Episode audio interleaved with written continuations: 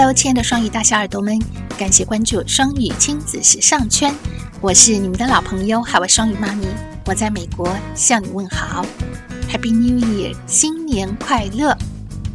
没想到疫情依旧肆虐着，甚至比前两年更为严重。好在相对于疫情开始时，病毒的新变种引起的症状也比较轻微。人类也有了更多的应对经验和机制。